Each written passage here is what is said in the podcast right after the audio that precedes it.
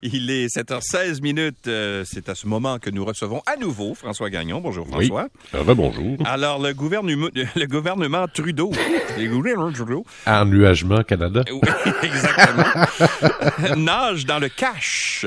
Oh oui, monsieur.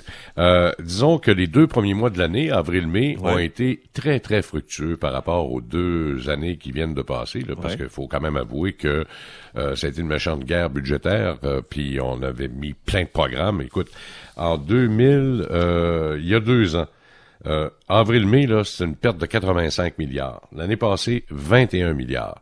Et là, on a surpassé euh, le gouvernement Harper de 2015 qui avait fait presque un surplus de 4 milliards. Mm. On est rendu à 7 milliards pour deux mois. Imagine. écoute.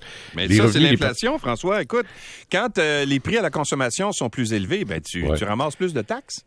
Ouais, mais tu as aussi euh, les revenus fiscaux là sur l'impôt sur le revenu ben aussi qui, a, compté pour beaucoup là. Les gens, les gens travaillent. Les, gens travaillent donc payent de l'impôt.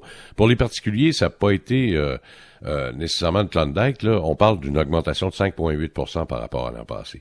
C'est les entreprises. Les entreprises, ça a grimpé de 47% les revenus fiscaux par rapport à l'année passée. Mhm. Écoute, on est passé de 9 à 14 milliards, c'est quand même beaucoup. Là. Euh, puis les taxes, oui, là, là-dessus, tu as raison, pour les taxes, la TPS, entre autres, là, on est passé de 7,4 à 9,6, donc une augmentation de presque de 30% de ce côté-là. Et oui, tu peux compter, entre autres, euh, l'essence, là, qui a fortement grimpé et qui a très certainement aidé à, et contribué, donc, à l'augmentation euh, de ce côté-là de la, TPS, euh, d'engranger de l'argent supplémentaire. Par contre, contre, euh, là, euh, on s'aperçoit qu'avec une dette de 1244 milliards, ça commence à coûter cher là, pour euh, la financer, cette dette-là. Euh, le, financement de la dette a quand même. Est-ce que le gouvernement est obligé de, rembourser 3,5 C'est paiement minimum. Mon vlimeux. Il est obligé de se rembourser lui-même. Euh, mais les taux d'intérêt ont augmenté. Alors donc, ça vient affecter aussi euh, le Trésor euh, canadien. 1,7 milliard de plus que l'année passée. C'est quand même 44% d'augmentation donc pour la dette là, qui a fortement grimpé au cours des deux dernières années. Puis, tu as des programmes là, qui existent plus. Donc, ça a aidé, ça a aidé beaucoup, là, entre autres, euh, le Fonds de développement des collectivités au Canada, les formules, les, les différentes formules aussi pour aider les Canadiens en raison de la pandémie. Ces programmes-là n'existent plus, donc ça a permis de rapatrier euh, de l'argent qui n'existait pas euh, auparavant et euh, permettre donc d'avoir des surplus. J'espère que cet argent-là va servir entre autres pour aider nos aînés Hein, on a fait des promesses pendant la campagne électorale l'année passée, puis ils sont pas encore arrivés. Donc, le soutien aux aînés pour euh, retour au travail pour les 65 ans et plus, c'est un programme qui serait bienvenu. Bon. Le prix des céréales baisse, mais ça va prendre un, moment là pour que ça se répercute sur les, le prix des sur Les prix, Oui, effectivement, parce que là, on est sur le contrat de septembre et ça a diminué de beaucoup, mais on est quand même à plus 53 par rapport à l'an passé. Euh, il y a des problèmes. Là, ce qui est venu soulager tout le monde, là, c'est le premier bateau hier, qui, est parti de l'Ukraine avec euh, du blé. Et euh, les livraisons de blé et de maïs qui proviennent de l'Ukraine, ben ça va au moins enlever un poids sur les épaules des, autres producteurs, parce que déjà, auparavant, avant même la guerre en Ukraine, commençait à avoir des pénuries un petit peu partout en raison de des changements climatiques. Donc, il y a eu des, beaucoup de sécheresse, il y a eu des inondations, des feux, etc., etc., qui a fait en sorte que la production de blé, par exemple, a baissé de 20 Tu regardes en Europe, là, cette année, avec les chaleurs extrêmes qu'on a connues en mhm. Espagne et en France, ben, la production de blé va diminuer là-bas aussi. Alors, puis l'avoine, c'est la même affaire. Alors, euh, quand on voit des augmentations, par exemple, des barres granola là, de, de 21 par, au mois de juillet par rapport à ce qu'on payait au printemps, ben, c'est un peu beaucoup à cause des grains qui malheureusement coûtent une fortune présentement euh, par rapport à l'année passée. Et euh, là, on est encore en train de payer sur les augmentations qu'on a connues en raison de la guerre en Ukraine. Écoute, les prix du grain ont presque doublé par rapport à l'année passée. Alors, c'est la raison pour laquelle le pain coûte cher, puis les barres granola aussi.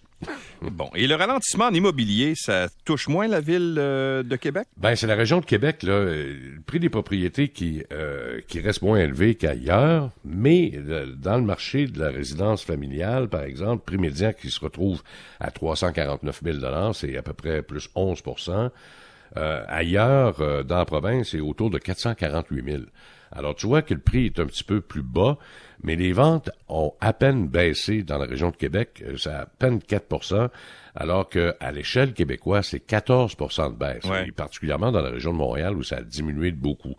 Euh, les transactions euh, ont été quand même relativement élevées. Euh, on est plus élevé que la moyenne historique présentement. Même avec une baisse de 4% dans la région de Québec, on réussit quand même à aller chercher donc 2590 transactions au cours du dernier, dernier trimestre c'est plus élevé que la moyenne historique depuis 2014. La moyenne, là, c'était autour de 2200 transactions à peu près mhm. pour le deuxième trimestre. Je sais pas si tu as vu, je sais pas si tu as vu les chiffres aussi, l'endroit au, euh, au Canada, le marché où le, prix de la maison moyenne est le plus bas, c'est Saguenay à 237 000 en moyenne la maison. C'est incroyable. 237 000. Hein? Quand, quand on parle de euh, d'accessibilité à la propriété, là, regarde, dans la région de Saguenay, 237 000 puis t'as pas le 20% à mettre sur euh, le prix de la propriété. Tu te ramasses avec une hypothèque euh, à 5-6% peut-être, là, présentement, là, euh, pour 5 ans, avec 200 000 ses épaules. Ça fait des mois qui viennent vite, vite, vite. Puis mm-hmm. dans la région de Saguenay, malheureusement, les salaires sont pas comme ailleurs dans la province, particulièrement dans la région de Québec où on est au plein emploi, et même dans la région de Montréal qui s'est nettement améliorée au cours des dernières années. Alors donc, euh, chaque région a ses particularités, mais la région de Québec, euh, c'est peut-être le village gaulois du Québec, là, présentement. bon, ben, euh, j'y ai une, propriété. Je pourrais peut-être la vendre, faire fortune, n'est-ce pas? Ça me surprendrait. OK. François du moment, du moment que tu tombes pas dans la folie de Montréal, tu sais, des, des cambuses qui, qui valent rien, là, puis qu'on offre sur le marché à 1,1 million, là, quelque chose qui marche pas. J'ai un ami qui s'est acheté une maison à Saint-Lambert il, y a ah il y a quelques mois, une maison unifamiliale, pas une maison cossue euh, une mhm. maison normale euh, qui a payé pas loin d'un million. Là. Ah! Alors, euh, c'est un pensez-y bien. Ouais. Merci François, à demain. À demain. Salut. Bye.